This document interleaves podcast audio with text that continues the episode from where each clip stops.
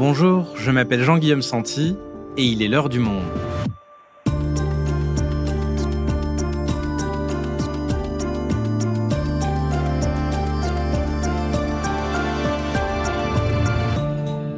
Aujourd'hui, alors que tous les regards se portent vers Gaza, la situation à la frontière nord d'Israël inquiète. Le Hezbollah, parti chiite qui contrôle le Liban et allié du Hamas, va-t-il continuer son escalade militaire au point d'ouvrir un double front pour Israël? Son chef, Hassan Nasrallah, semble pour l'instant s'en tenir au conflit de basse intensité qui a déjà provoqué le déplacement de 26 000 Libanais et ne pas souhaiter plonger le Liban tout entier dans la guerre. Mais pour combien de temps? Hélène Salon est notre correspondante à Beyrouth. Elle a signé de nombreux reportages sur place depuis le 7 octobre. Elle nous explique la situation politique, géopolitique du Liban, mais aussi les craintes sur l'avenir que les Libanais lui ont partagées. Liban, la crainte de l'escalade, un épisode de Marion Botorel, réalisation Amandine Robillard.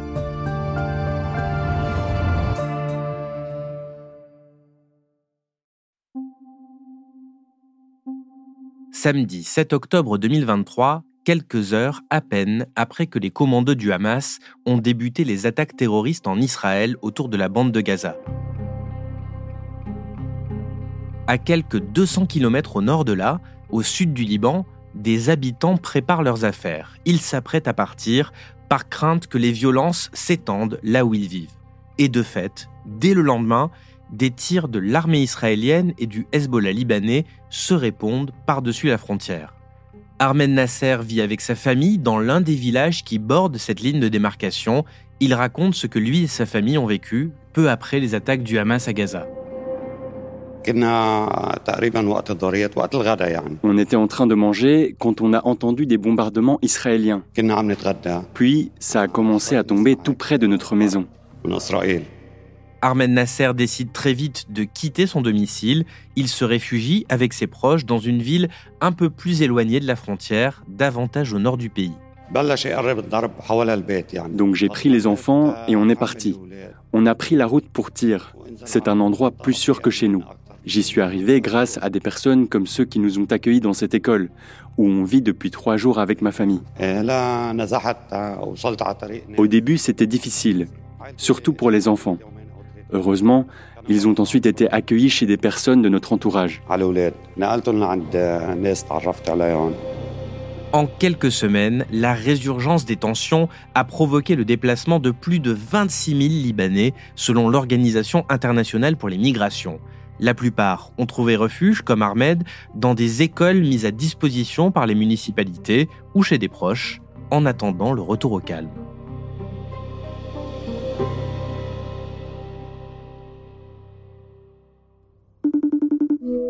Bonjour Hélène. Bonjour.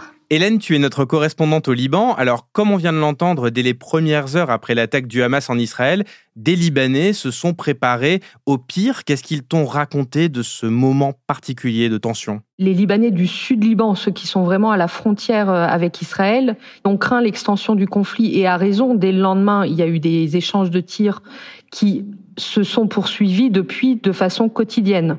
Il y a eu euh, en un mois 93 morts au sud Liban. Alors 70 combattants du Hezbollah, 10 combattants d'autres factions euh, palestiniennes, mais il y a eu aussi 11 civils qui ont été tués.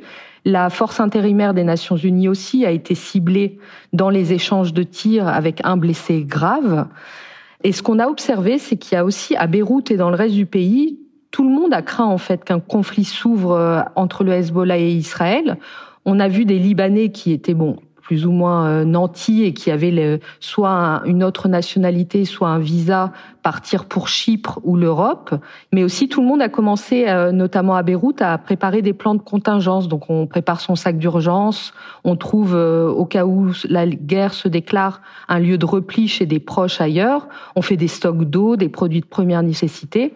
Pour beaucoup, en fait, c'est le traumatisme de la guerre éclair de, de 2006 qui leur a fait craindre une nouvelle guerre entre le Hezbollah et Israël effectivement, Hélène, on a retrouvé une archive de juillet 2006 qui rappelle la situation actuelle au sud du Liban. On l'écoute. Près de Tyr, dans le sud Liban, les frappes israéliennes continuent jour après jour. Les objectifs sont certes militaires, les positions du Hezbollah sont ciblées, mais les victimes sont bien souvent des civils. Au moins 43 morts aujourd'hui, des dizaines de blessés, beaucoup d'enfants. Alors, le contexte autour de cette guerre, il était bien sûr différent. C'était l'enlèvement de deux soldats israéliens par le Hezbollah le 12 juillet 2006 qui a provoqué une guerre rapide initiée par Israël. Elle n'a duré que 34 jours, mais pourtant, 17 ans plus tard, hein, tu nous le disais à l'instant, ce conflit reste un traumatisme. Oui, parce que l'entrée en guerre de 2006, c'est pas comme aujourd'hui, elle a été euh, immédiate.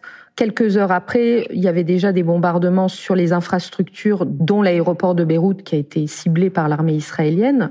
Les habitants du sud Liban se sont retrouvés coincés. Certains, pendant 15 jours, n'ont pas pu quitter les villages parce que les routes étaient coupées, bombardées. D'autres sont partis en Syrie. Des ressortissants étrangers ont pris le bateau vers Chypre, comme les Français. Et voilà, cette guerre en, en 34 jours a fait plus de 1200 morts et 3000 blessés côté libanais contre 160 morts et 4000 blessés côté euh, israélien. Alors aujourd'hui, tout le monde reparle de, cette guerre hein, depuis le 7 octobre. Certains se remémorent les bruits des bombardements, euh, ils sont traumatisés. Par exemple, le soir, euh, on voit à Beyrouth, ici, dans les quartiers animés comme Ashrafiyeh, c'est déserté. Enfin, il y a plus beaucoup de monde dans les bars et les restaurants. Là, ça revient un peu, mais les gens n'ont plus vraiment le cœur à la fête. Et ce qui a aussi euh, beaucoup euh, traumatisé les gens et les a un peu sidérés, c'est qu'il n'y a pas eu de parole en fait du chef du Hezbollah, Hassan Nasrallah, pendant plus de trois semaines. C'est quelqu'un qui d'habitude s'exprime beaucoup, et là, pendant trois semaines, silence radio. Personne ne savait quelles étaient les intentions du Hezbollah et de son chef euh, Hassan Nasrallah. Et cette tension venait du fait qu'en fait Nasrallah a la capacité en fait de déclarer la guerre du Liban contre Israël.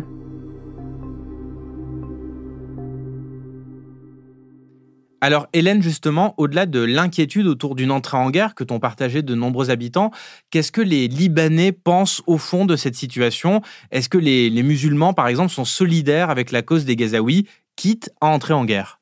Le Hezbollah, c'est un parti chiite et euh, le reste de la population chrétienne, druze ou sunnite est majoritairement contre la guerre.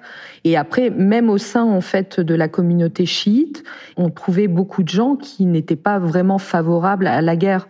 En fait, ils disaient on veut bien sûr euh, soutenir la Palestine, mais on veut pas revivre une guerre, et notamment les gens du sud Liban qui ont déjà vécu les conséquences de la guerre de 2006. Alors après, on trouve aussi parmi les sympathisants du Hezbollah et des factions palestiniennes qui, eux, sont déjà en guerre contre Israël à la frontière, des gens pour qui la résistance à Israël, la libération de la Palestine, pour eux, ça a un vrai sens. Ils veulent mener cette guerre, ils pensent qu'Israël est faible et que c'est le moment de l'attaquer. Hélène, tu as donc euh, couvert pour Le Monde cette prise de parole d'Hassan Nasrallah qui arrive donc finalement le, le, vendredi 3 novembre. Il a pris la parole depuis la banlieue sud de Beyrouth. Alors, s'il n'a pas déclenché d'offensive claire face à Israël, qu'est-ce qu'il faut retenir selon toi de son premier discours après l'attaque du 7 octobre? Alors déjà, pour replacer un peu le contexte, c'était un moment extrêmement attendu, hein, comme vous le comprenez bien, à la fois chez les partisans du Hezbollah, ceux des factions palestiniennes, mais aussi dans tout le Liban et au-delà. Hein. Il, y a, il y a des sympathisants du Hezbollah qui se moquaient un peu d'Israël en disant tout le monde écoute le Sayed Nasrallah en ce moment en Israël parce que tout le monde se demande s'il va déclencher la guerre. Donc Beyrouth était totalement désert, tout le monde à la maison en train de regarder la télévision et le discours de, Nasrallah, et dans la banlieue sud, 10 000 militants et sympathisants du Parti de Dieu qui sont venus assister au discours diffusé sur grand écran. Alors les experts avaient peu de doutes sur le fait que Nasrallah n'allait pas déclencher une guerre totale. Ils ne pensaient pas que le Hezbollah avait intérêt à le faire. Mais pendant une heure et demie, donc euh, Hassan Nasrallah a essayé d'expliquer à son auditoire mais pourquoi ces combattants avaient décidé d'ouvrir un front. Il a dit le Liban est déjà en guerre. Il a essayé de dire aux plus va en guerre ne croyez pas que nous ne faisons rien, nous faisons déjà beaucoup. Pour ceux qui pensent et appellent à ce que nous rentrions en guerre totale, qui pensent que ce qui se passe à nos frontières n'est pas assez fort, je dois vous dire objectivement que ce n'est pas le cas. La perspective d'une guerre totale avec Israël est envisageable. Il dit il faut qu'il y ait un cessez-le-feu à Gaza, qu'Israël arrête ses bombardements. Et la responsabilité de ce cessez-le-feu, ce n'est pas Israël, mais la responsabilité incombe en fait aux États-Unis, parce que pour lui, c'est les États-Unis qui sont venus sauver Israël, et c'est eux qui ont la capacité d'imposer un cessez-le-feu à l'armée israélienne. Le Liban a soufflé en entendant le discours d'Hassan Nasrallah, mais les Vatanguers y ont aussi trouvé leur compte parce qu'il a eu une phrase un peu ambiguë qui voulait dire toutes les options sont sur la table. Donc il n'a ni annoncé une désescalade, ni exclu une guerre ouverte.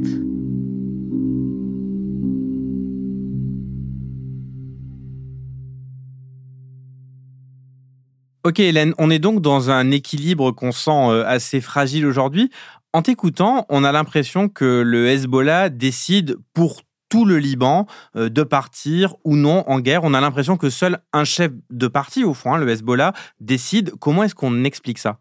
Alors, il faut voir qu'aujourd'hui, l'État libanais est en lambeau. Hein. Il n'y a plus de président depuis un an. Le gouvernement gère les affaires courantes et les partis politiques sont totalement divisés. C'est une fragmentation de la vie et un blocage de la vie institutionnelle qui résulte déjà de la nature confessionnelle du pays. Les chefs des communautés chrétiennes, musulmanes, chiites et sunnites, mais aussi druzes, se partagent le pouvoir comme un butin. Donc le euh, président est chrétien maronite, le euh, chef du gouvernement est sunnite, le chef du parlement est chiite. Et on voit que chacun, en fait, euh, négocie cette répartition selon ses intérêts propres et les intérêts de sa communauté.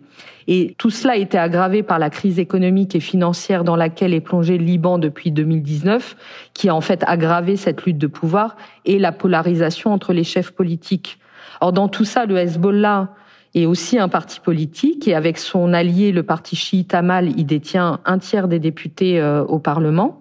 Ça lui donne une minorité de blocage sur toutes les décisions. Il détient aussi une majorité simple et des portefeuilles ministériels. Lui se satisfait de cette situation et ne cherche pas à prendre tout le pouvoir, mais son hégémonie politique polarise en fait euh, les positions au Liban et accentue les blocages. D'autant plus qu'il a aussi une hégémonie militaire. Il a refusé de désarmer après le retrait israélien du Sud-Liban en 2000. Et il détient aujourd'hui, grâce au soutien de l'Iran, un arsenal militaire bien plus important que l'armée libanaise. Donc si je te suis bien, Nasrallah dirige de fait le pays. Ah oui, Nasrallah est un puissant chef de parti et de milice armée qui a plus de pouvoir que les dirigeants du pays. Et le reste de la classe politique aujourd'hui est inaudible dans cette crise. Mais ça n'a pas toujours été le cas. Euh, ce poids politique acquis par le Hezbollah, il est plutôt récent, non? Alors, Bon, il faut revenir un peu sur l'histoire du parti, hein, qui a été créé en 1982 comme un mouvement de résistance à l'invasion du Sud-Liban par, euh, par Israël pendant la guerre civile libanaise. Il a été créé avec le soutien de la République islamique. Alors c'est vrai qu'au début c'est un mouvement voilà de résistance qui s'appuie sur l'idéologie de l'ayatollah Khomeini, financé et armé par les gardiens de la révolution iranien. Il fait partie de l'axe iranien face à Israël, donc qui va de de l'Irak à la Syrie au Liban. Le Hezbollah en fait rentre dans le jeu politique en 2005 aux élections euh, parlementaires où il va acquérir euh, bah, des sièges de députés, un ministère, et à partir de là, il va commencer à euh, essayer de s'insérer dans le jeu politique. Et la guerre en fait déclenchée à l'été 2006 va lui donner un sacré coup de pouce hein, parce qu'il il va renforcer sa stature politique et sa légitimité populaire grâce à cette guerre. Pour une majorité des Libanais, à l'époque, il est vu comme l'organisation qui a sauvé le Liban d'une invasion israélienne. Et à partir de là, il va consolider son pouvoir, que ce soit par les arrangements politiques ou par la menace des armes. Et donc, Hélène, l'Iran l'a, financé et l'a aidé à se développer. Est-ce qu'on peut dire aujourd'hui que euh, toutes les décisions prises par le Hezbollah sont en fait des décisions iraniennes de facto ou est-ce que le mouvement libanais a tout de même une marge de manœuvre par rapport à la République islamique? Non, le Hezbollah a une marge de manœuvre. En fait, il faut voir que tous les groupes qui ont été formés euh, avec le soutien des gardiens de la révolution iranien au Liban, en Syrie, en Irak ou même au Yémen ont une double appartenance un ancrage idéologique fort dans l'idéologie roméniste et de la révolution euh, iranienne, islamique, et un rôle de préservation et d'expansion de cette république, mais ils ont aussi des visées proprement nationales. Le, Hezbollah est né contre l'occupation israélienne au Liban.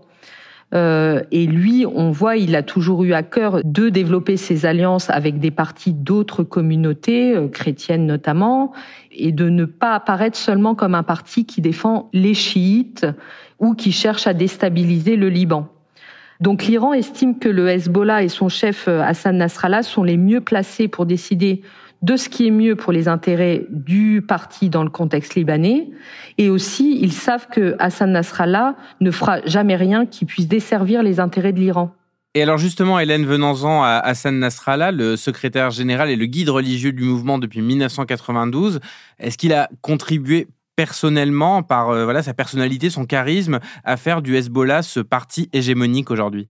Oui, euh, la figure de Nasrallah est indissociable de l'ascension du Hezbollah. C'est un personnage charismatique, un chef religieux comme un stratège politique et militaire. Il est même considéré de la sorte par ses ennemis, les officiers israéliens qui lui reconnaissent un côté rationnel.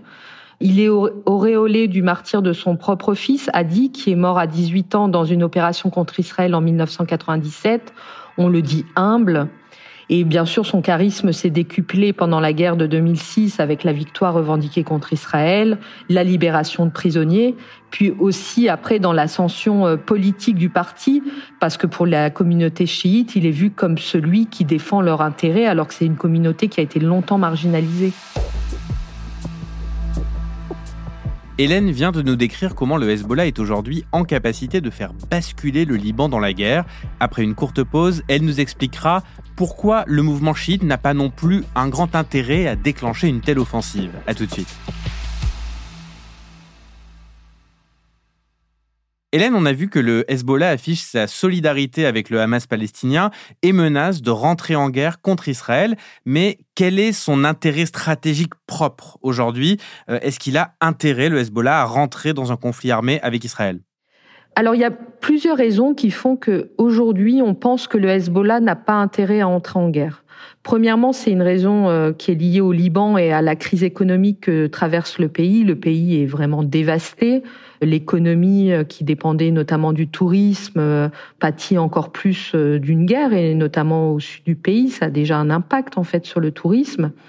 Donc la logique voudrait que le Hezbollah, pour sa popularité et aussi pour ne pas dévaster le Liban, ne déclenche pas une guerre avec Israël il risquerait, s'il le fait, de se mettre à dos en fait toutes les autres forces politiques, hein, dont on disait plutôt qu'elles sont totalement opposées à une guerre. Certains évoquent la possibilité d'une nouvelle guerre civile. Le deuxième argument qui est souvent avancé, c'est que le Hezbollah, comme on l'a vu, préserve aussi les intérêts de l'Iran.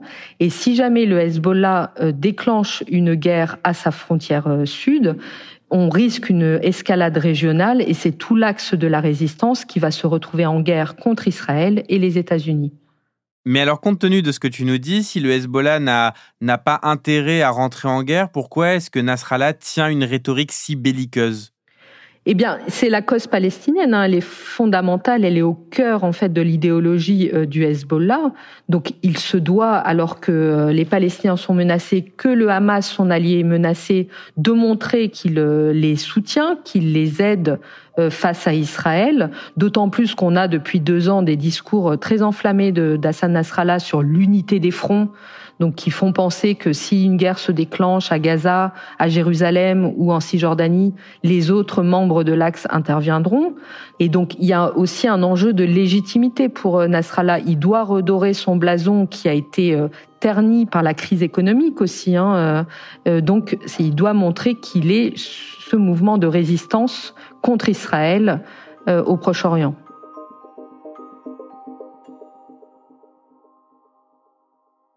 Donc Hélène, pour conclure cet épisode, pour euh, résumer, tant qu'il n'y aura pas de, cessez-le-feu clair, hein, c'est la condition de Nasrallah appliquée à Gaza, euh, le Liban reste suspendu aux décisions du Hezbollah. Oui, aux décisions et surtout aux actions quotidiennes, parce que ce qu'on observe depuis une dizaine de jours, c'est une escalade graduelle du Hezbollah et des factions palestiniennes qui, en fait, ont modifié les règles du jeu. Alors au début, ils tiraient uniquement sur des cibles militaires, maintenant on voit des cibles civiles et inversement de la part de l'armée israélienne, avec de plus en plus de morts, parfois des tirs de plus en plus en profondeur au-delà des 5 kilomètres de bande frontalière. Et le risque aujourd'hui, c'est pas une décision politique du Hezbollah d'entrer en guerre, mais c'est bien le risque du dérapage c'est-à-dire par exemple le tir de trop qui pourrait euh, être un accident comme en 2006 qui déclenche une guerre euh, totale. Merci Hélène. Merci Jean-Guillaume.